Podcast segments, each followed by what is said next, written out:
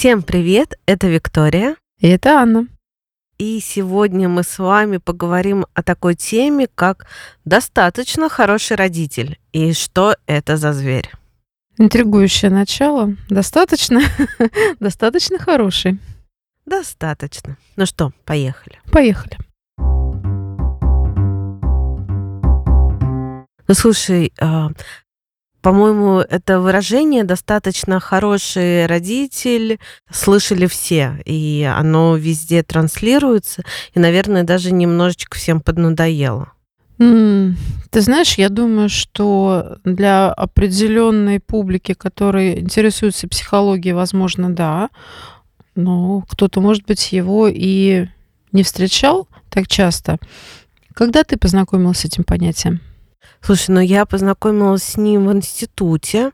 Э, Тогда мы проходили разные психотерапевтические школы. Это была э, психоаналитическая школа. Ее представитель э, Дональд Винникот.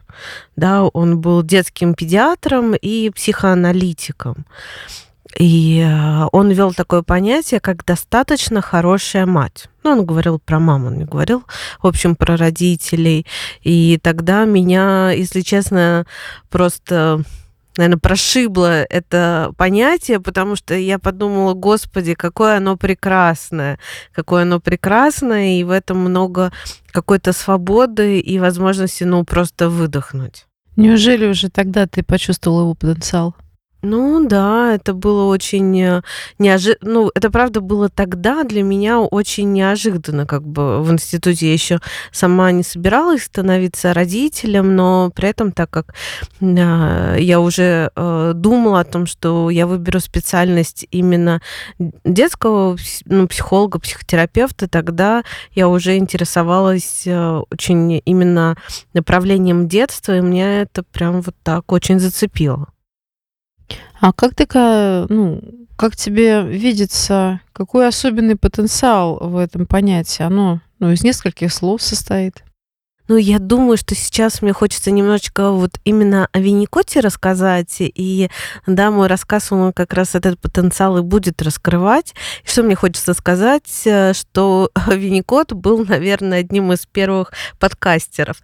Ну, в том смысле, что у него была программа на радио, на BBC, она шла много лет, программа для родителей, где он э, много обсуждал животрепещущих тем, которые приносили к нему родители на прием как к детскому педиатру.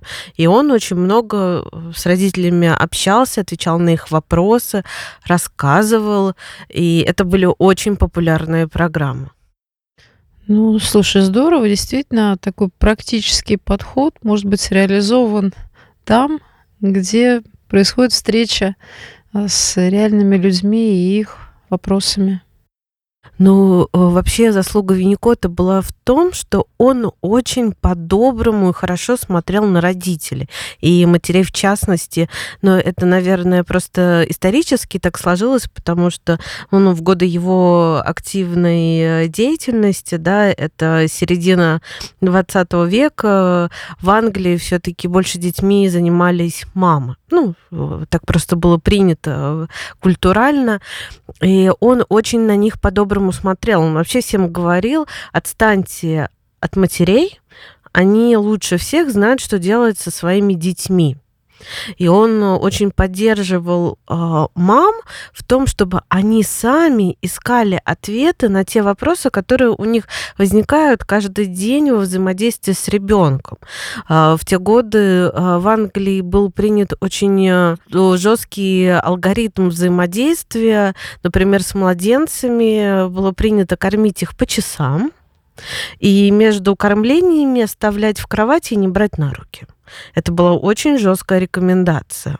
И Винникот как раз заметил, что не все мамы ей следуют, и те, кто не следует и все-таки берет детей на руки, не кормит по часам, а больше по требованию, они при этом э, чувствуют огромную вину за то, что они плохие матери. И это его э, сподвигло говорить во всеуслышание о том, что мама лучше всего может понять своего ребенка. Никто, кроме нее, не сможет так к нему подстроиться, его так увидеть. И что э, почти э, любая мама это уже достаточно хорошая мама, да, не будем мы использовать слово идеальная, достаточно хорошая мама и максимально подходящая для своего ребенка. И он это заявлял открыто в радиоэфире, и это было тогда просто сенсационно, и это очень сильно поменяло взгляд общества на детство. Действительно, то, что нам кажется сейчас э, каким-то ясным и естественным, потому что было повторено много раз э, разными представителями науки и обсуждено, а, когда-то могло быть совершенно новым публичным заявлением, меняющим ну, ракурс и разворачивающим внимание. И э, что говорил Винникот? Он говорил о том, что идеальная э, мама это какой-то робот, да, что мама, она очень живая, она имеет право совершать ошибки, совершать промахи, замечать их, искать новые решения, и в этом очень большая живительная сила отношений ребенка и мамы. Потому что ребенок, видя, что мама может ошибаться, но при этом она может по-другому себя вести в следующих похожих ситуациях, может также поступать. И идеальная мама для ребенка это, наверное, самое худшее, ну, как и идеальный папа. Потому что ребенок смотрит на идеальных родителей и говорит, ого, вы такие недосягаемые, я так никогда не смогу. И тогда он теряет какие-то импульсы к тому, чтобы что-то новое открывать, пробовать, а, ошибаться, искать другие решения, потому что родители, они же такие вот, они с первого раза все могут, они самые умные, да, и тогда лучше я вот так буду сидеть, ничего не делать, чтобы, ну, хотя бы в своем бездействии до них дотянуться. Поэтому очень живая мама и живой папа, которые могут а, делать промахи, замечать их, признавать их. И менять обстоятельства своим активным присутствием и своими активными действиями, они больше всего подходят для нормального живого ребенка.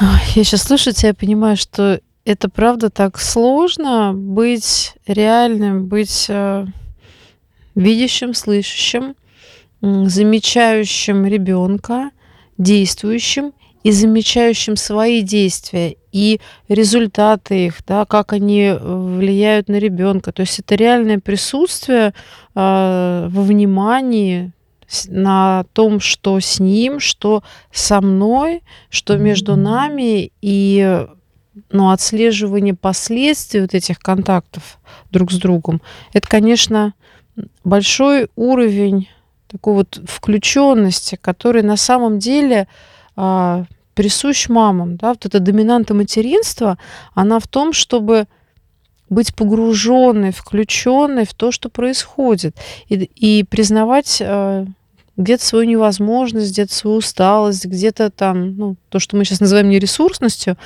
может быть, неспособность что-то делать и искать для этого а, решение, кого-то привлекать, да, какую-то помощь брать, но обеспечивать вот таким образом, да, свою включенность и нацеленность на благополучие ребенка. Ну да, мне кажется, это как раз про такую очень важную черту, как адаптивность.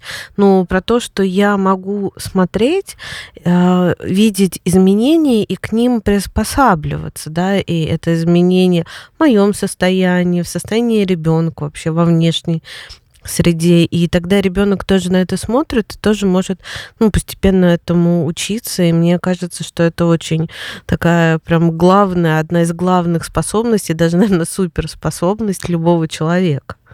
Когда мы не строим дополнительных барьеров между собой сверхумным, сверхсильным и, ну, условно говоря, идеальным и недосягаемым, и ребенком, который ну, действительно маленький и много чего не умеет, и только пробует а, чему-то научиться. Это большой подарок для, а, даже не то, что для отношений, а для отношений ребенка с самим собой. Потому что он может пробовать, ошибаться, как ты уже говорила. Я сейчас вспоминаю одну женщину, с которой я работала. Она пришла, когда ей было 30 с чем-то. Она вышла замуж, и тогда упала в какое-то такое очень тяжелое переживание того, что вот действительно ей важна сепарация. И много-много сессий она начинала со слов «Мои родители были такими отличными, у нас была такая идеальная семья». Описывая ее, мне действительно было как будто бы не к чему придраться. Но ей было так сложно уйти от вот этих прописанных родителями а, прекрасных сценариев, которые они реализовывали с э, ну, каким-то таким, с, с такой энергией, с такой любовью. Это правда вызывало восхищение. Но она чувствовала себя какой-то бессильной и а, несуществующей без них, без их ну, каких-то вот идеалов, целей, и она не могла в своей жизни с своим прекрасным мужем как будто бы вот почувствовать себя взрослым и действовать. Я сейчас вспомнила, когда ты про это говорила, и это эта ситуация действительно, ну, она в какой-то степени трагична. Ну, я с тобой здесь э, согласна, что это правда может немножечко даже сбивать ориентиры в начале детей, а потом взрослых людей э, в том, как они воспринимают себя в мире отношений. И эм, да, у меня тоже был такой разговор, но этот разговор был не с клиентом, да, этот э, разговор был со знакомой, которая делилась о том, что, ну вот, после того, как ее семья пережила, ну, развод, она развелась с мужем, а, она пришла к своей маме и сказала, мама, слушай, а как у вас папа так получилось, что вы за всю жизнь, да, ни разу не ругались? И мама ей сказала, говорит, нет, ну слушай, мы на самом деле ругались, просто мы это делали так, что вам это совсем было незаметно, да, мы даже потом, да, э, не злились друг на друга при вас, и э, никак вам это не показывали, и э, у этой, ну, молодой женщины действительно было такое ощущение, что у ее э, родителей идеальные отношения, в которых они друг с другом постоянно согласны, они друг друга постоянно поддерживают, у них не бывает никаких недомолвок, да, не бывает никаких конфликтов, и она в свою семью, а, да, э, себя и своего э, супруга переживала как очень плохую семью, потому что они не могли достичь вот этой идеальной картинки. И для нее было шоком откровение мамы, что на самом деле они с папой, да, очень могли так бурно поругаться, найти решение, да, помириться опять дальше жить хорошо. И она была в очень огромной э, растерянности от этого, от этого признания, как будто бы часть ее внутреннего мира тут перевернулась и точно уже не была прежней. Как здорово, что она нашла способ а, задать вопрос, поговорить и найти соотнесенность своих импульсивных ну, каких-то, да, чувств, э, способов того, как она это в конфликт выносила, с вот этой естественной, эмоциональной жизнью ее родителей, которая просто была, ну, как-то немножко а, задвинута и не была во внимании да, в детстве. А, и с одной стороны, ну, мы действительно понимаем, что конфликтуя при детях, как-то горячо выяснять отношения, мы можем их пугать, травмировать и приводить к каким-то вот этим ранним детским сценарным решениям. Но в какой-то степени вот эта естественность, эмоциональность и ну, такая живость проявлений абсолютно разных чувств, она тоже помогает видеть родителей какими-то очень ну, понятными, ясными и видеть а, отражение э, в себе и э, свои тенденции тоже принимать как ну, естественно, человеческие, которые могут быть присущи мне, и я не чувствую за это в связи с этим свою плохость. Да, я тут э, с тобой полностью согласна, и хочется, наверное, добавить то, что травмируют на самом деле не а, события как таковые, а травмируют невозможность а, прожить, да, невозможность себя вместить те чувства, которые эти события вызывают. И тогда, если там ссора родителей для ребенка является чем-то таким, что он не может в себя вместить, э, чем-то непонятным и по ощущениям то, что сейчас рушит безопасность, да, и рушит мой мир, тогда это может ребенка травмировать. А если а, ссора все-таки в каких-то рамках, и ребенку объясняется, что произошло, и он видит, как там а, родители помирились, и потом с ним проговариваются его чувства, тогда это не травмирует, тогда это просто такое определенное течение жизненных событий, которые ребенок воспринимает как определенный опыт. Да, и здесь, наверное, я еще добавлю, потому что мне кажется, это важно.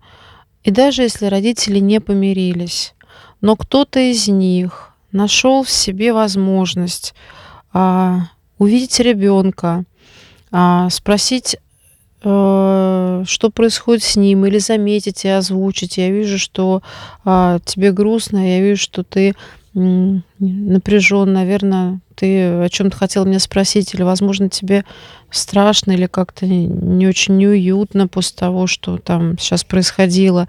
То есть просто заметить чувство ребенка и объяснить, дать некую форму, в которой можно, ну, этот опыт э, эмоциональный понять, да, и каким-то образом а, связать с будущим, да, с тем, как вообще выстраиваются отношения у него с каждым из родителей, а, предсказать некие, некоторые последующие действия, тогда это становится переносимым и вот опыт эмоциональный, психический, да, он становится связанным. То, о чем мы говорили в предыдущих выпусках. И тогда психика а, справляется с ним, да, и, и более того, такой разговор может помочь ребенку в следующий раз подойти и спросить, задать какой-то вопрос, а, рассказать про какое-то происшествие или про свой сон. То есть вообще сделать а, саму повестку э, в семье э, разговоры о чувствах, об отношениях возможны. Я сейчас подумала о своем сыне, и как, как раз все нормальные люди, мы с ним иногда ругаемся, спорим, и, наверное, такое сверхпризнание да, в эфире, что я даже превышаю голос на своего ребенка. И он тогда на меня смотрит и говорит, ты сейчас со мной договариваешься не по-хорошему, да, давай мы вернемся к тому, чтобы договариваться по-хорошему. Но это к тому, что действительно он может выдерживать и давать обратную связь и возвращать даже меня в какие-то состояния, потому что я ему всегда говорю, слушай, ну я сейчас, правда, очень разозлилась. Вот произошло вот это и вот это. Это меня разозлило. Я перед тобой извиняюсь, мне жаль, что я там превысила голос или что-то сделала, и давай мы вернемся в какую-то точку и начнем по-другому разговаривать. И он это берет как такой опыт и может это теперь возвращать так с другими взрослыми разговаривать, и это правда так в какие-то моменты останавливает. Это, с одной стороны, так радостно, с другой стороны, даже удивительно бывает. Но это, правда, какая-то связанность, и тогда я часто замечаю в активной речи, в активном общении у ребенка те фразы, которые я сама ему говорила, и это, мне кажется, здорово. И многие родители тоже об этом говорят, что иногда ребенок такое выдает, да, там ему 3-4 года он такое выдает. Но выдает чаще всего то, что до этого выдавали родители, как раз вот те тропки, как можно выходить из разных сложных ситуаций и признавать осознавать эти ситуации, да, мы вот к этому возвращаемся, это тогда как раз ребенка может очень обогащать.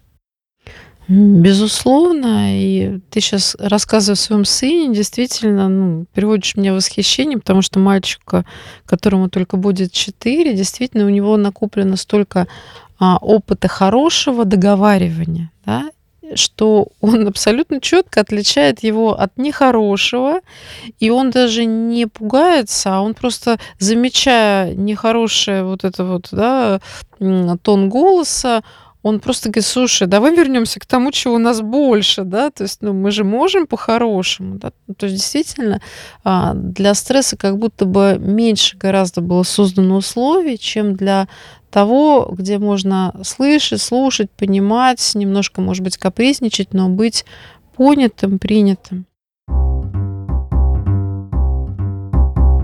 Слушай, ну хочется немножко опять э, к Винникоту вернуться и э, к его идее о том, что э, любой матери, ну хочется добавить и любому отцу, на самом деле достаточно естественных знаний его ребенке.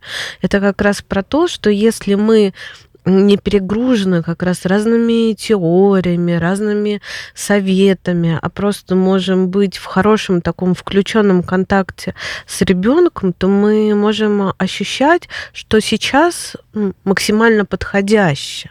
Потому что если мы начинаем уходить в голову, то мы, мне кажется, немножко теряем из поля внимания, что же вот прям по-настоящему вот здесь разворачивается, происходит, начинаем как-то теоретизировать, и тогда точно можем куда-нибудь, ну, не туда свернуть.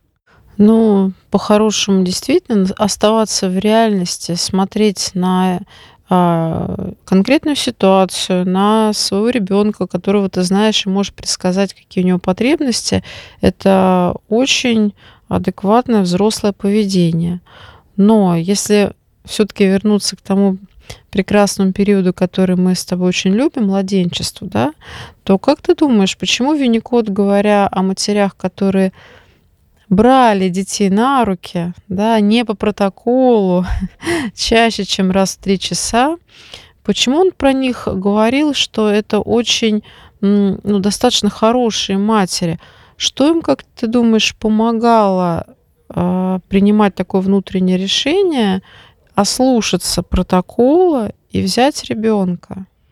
Я думаю, им помогала их э, естественная способность вступать в эмоциональный резонанс с ребенком, быть э, очень чувствительным к сигналам, и через эти сигналы как раз чувствовать, что же происходит с моим младенцем и что ему в этот момент необходимо. И как раз на одном из э, обучений, да, тренера говорил, что все неврозы начинаются тогда, когда мы идем не из резонанса в контакте с ребенком, а из нашего представления о том, как нужно. И говорит, э, как хорошо животным, которые не знают теории, которые просто могут прислушиваться к своим э, деткам, да, когда там маленькие котята, щенки, и э, давать им именно то, что от них в этот момент ну, требуется. И знаешь, у меня э, такая сейчас мысль возникла, мне кажется, вообще э, эволюционно отбирались мамы и папы, которые могли как раз достаточно хорошо заботиться о своем потомстве. Я просто очень много сейчас э, слушаю э, лекции э, антропологов, мне они сейчас очень интересны, и я вот так поняла, да, что у тех родителей, которые не могли достаточно хорошо заботиться о своих детей, ну, к сожалению, да, потомство не выживало, и тогда они просто не передавали свои гены. И всем нам передали гены, только те представители, которые умели хорошо подключаться к ребенку, видеть его потребности, заботиться и вырастать такое хорошее потомство, которое могло становиться тоже хорошими родителями. Как тебе такая Отличный идея? позитивный взгляд на вещи. И, что называется, попробуй поспорить. Вот. Я согласна, что здесь очень много а, логики и именно такого позитивного подкрепления. Эти люди выжили, значит, у них было достаточно ресурсов, значит, их среда дала им достаточно для них ресурсов, да, какие-то дети были слабее, им нужно было больше, какие-то сильнее, и им было достаточно даже, может быть, тех небольших ресурсов, которым обладало окружение, но это позволило им сформироваться, развиться физически, интеллектуально и эмоционально, как мы обычно говорим. Если вы дошли до психолога, да, значит, у вас уже достаточно много ресурсов, чтобы заботиться не только о физических, ну, о биологических потребностях, да, но и заботиться о потребностях, ну, скажем так, более высокого уровня.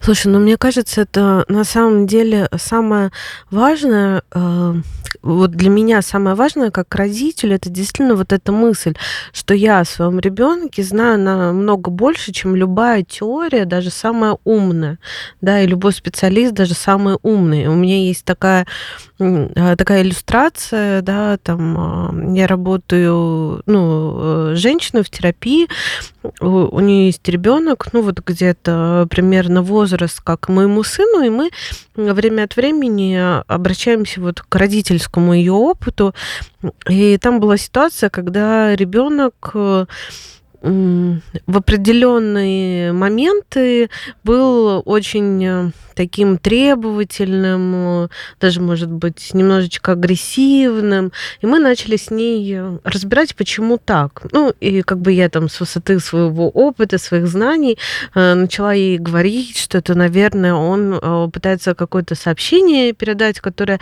пока не считывается. Давайте мы подумаем, что это за сообщение. Мы там начали думать, и я начала там ей тоже накидывать, вот как я это вижу ситуацию, какой я вижу сообщение. Ну, как бы я считала, что я попала, да, ну вот из всего описанного. Ну как бы консультация закончилась. И в следующий раз, когда была следующая консультация, она мне просто дала обратную связь, сказала, нет, слушайте, все, что мы сказали, мы с вами вообще мимо. А, я вот просто присмотрелась и поняла. Я поняла, почему ребенок делает так. Оказывается, там мой муж делает точно так же, только э, ребенок это делает еще более усиленно, и он немножечко не считывает контекст. Да, и вот там дальше, дальше, дальше. Ну, это я к тому, что я просто порадовалась, что, э, да, мама смогла просто остановиться и очень внимательно посмотреть, что же происходит, и понять. И опять же, да, там э, я не могла это никак предугадать, потому что, ну, я же вообще не знаю контекста отношений. Я не вижу этого. И какая бы мне ни казалась гениальная догадка, она может в жизни быть не такой. Поэтому никто не может лучше понять своего ребенка, кроме его родителей. Ни один специалист, ни один психолог, никто. То есть ты была достаточно хорошим психологом для этой мамы, чтобы не продавливать да, свою экспертность, а признать, что я могла действительно ну, не какую-то неправильную гипотезу э, выдвинуть, и это нормально. Это не делает меня плохим специалистом, но мы теперь видим, что вы очень состоятельная а, в своем взгляде на ребенка, когда вы непредвзято и включенно смотрите, замечаете да, свои чувства, переживаете, а, вы можете найти ответы, которые помогают. Да, и опять же, да, сегодня очень много Винникоти, но он действительно ну, по моим ощущениям, сделал такой вклад, который за которые мы должны быть ему очень-очень благодарны. И вот это, да, его послание о том, что там педиатры, акушеры должны уважать знания родителей. Ну, знания в смысле, да, их э, внутреннее переживание ребенка, контакт с ребенком. И тут я тоже в, в этой же позиции, да, когда ко мне приходят, я уважаю знания родителей о своих детях, и я никогда не претендую о том, что я могу, да, как-то больше и глубже видеть, чем чем сами родители. Я просто пытаюсь с ними как-то рассмотреть с разных сторон, чтобы они просто могли немножечко где-то остановиться, да, вот в потоке жизни. И тогда, мне кажется, родитель, который остановился, он достаточно хороший для ребенка, и он может смотреть на него и многое делать. Вика, когда ты помогаешь родителям остановиться, чему ты помогаешь на самом деле? Я помогаю включиться в темп жизни, а в темп жизни ребенка. Я помогаю не притягивать как раз а, то, что сейчас по-настоящему подходит к какому-то желаемому. Да, я помогаю просто вот увидеть себя, ребенка без каких-то идей, без а, каких-то таких представлений, которые как раз могут быть э, переданы извне, да, сформированные там педагогами, э, врачами ну, просто информационными источниками. Просто остановиться, выдохнуть, все это отложить, да, там, я говорю, давайте, это все хорошо, я, я всегда говорю, это все хорошо, это все хорошо, это отлично. Давайте представим, что у нас перед вами есть вот такой сундучок или коробочка, они очень красивые эти, эта коробочка, и мы вот сейчас вот это все вот туда складываем, это там надежно лежит, мы это не выбрасываем, просто вот это вот сюда складываем в надежное такое а, пространство. И теперь давайте смотреть на все без этого, просто вот каким-то чистым взглядом. Слушай, это очень здорово, потому что действительно наше сознание зашумляется разными источниками, ну, начиная с того, что у нас есть некие шаблоны восприятия а, своего опыта, есть мейнстрим, очень много родителей сейчас всерьез углубляется в ну, знания по психологии. А, и еще мне хотелось сказать, что когда ты останавливаешься, да, ты помогаешь мамам прислушаться к своим чувствам. И это становится очень важным каналом информации, а, потому что своего ребенка, да, мама воспринимает через вот этот эмоциональный контакт, и она замечает, начинает вспоминать, прислушиваться, а да, действительно, вот он тогда обижался, а потом он разозлился, а я как будто бы это сейчас упустила, тут первичный какой-то сигнал, где вот он, ну, обиделся на меня, я не заметила этого, да, и потом уже стала злиться на, на него в ответ, когда он злился. То есть мы действительно помогаем остановиться и всерьез посмотреть на свои чувства, как на правдивый такой канал э, понимания происходящего между мамой и ребенком. И здесь мне хочется, ну, тоже минутка откровенности, ты сказала про резонанс, да, то есть мама резонирует а, своими чувствами на чувства ребенка. То есть я замечаю там, свои чувства, и они мне сообщают о том, что чувствует ребенок, да мой ребенок злится, и я это чувствую как сигнал, а, который интерпретирует злость. И я понимаю, что это не моя злость, а это злость ребенка, там, да, или недовольство там. И я тогда говорю, о, похоже, тебе что-то не нравится. М-м, послушай, а ты, наверное, хотел по-другому, или ты вот этого хотел, а вот это тебе не подходит. То есть я помогаю им обойтись своей злостью. Но вот могу сказать про себя, то есть какие-то действия моей дочери, они эм, не могли у меня резонансно эм, протекать, потому что когда она злилась в раннем возрасте, я этого пугалась. И это был тот момент, когда я не могла быть с ней в резонансе. Я на ее злость реагировала своим страхом, и мне не хотела вступать в контакт с ее вот такой прям яростью в тот момент сильной. То есть я попадала в свое вот это детское какое-то состояние, и мой муж в те моменты, он а, был тем коммуникатором, который наоборот э, резонировал, то есть он понимал, что злиться это как бы естественно, он тоже это чувствовал похожим образом, и он ну, с ней разговаривал там, да, «А что такое, что тебе не нравится, что там. Он не подбирал каких-то особых слов, но он не пугался, он это понимал. А я вот, ну, как бы в тот момент требовалась мне поддержка от такого человека, который умеет да, это чувство в себе находить, выдерживать его. Ну, вот это те моменты, которые меня дополнительно подтолкнули, да, чтобы пойти в обучающую группу по детской психотерапии. Ну и, в общем, дальше потом а, сделать это своей профессиональной практикой.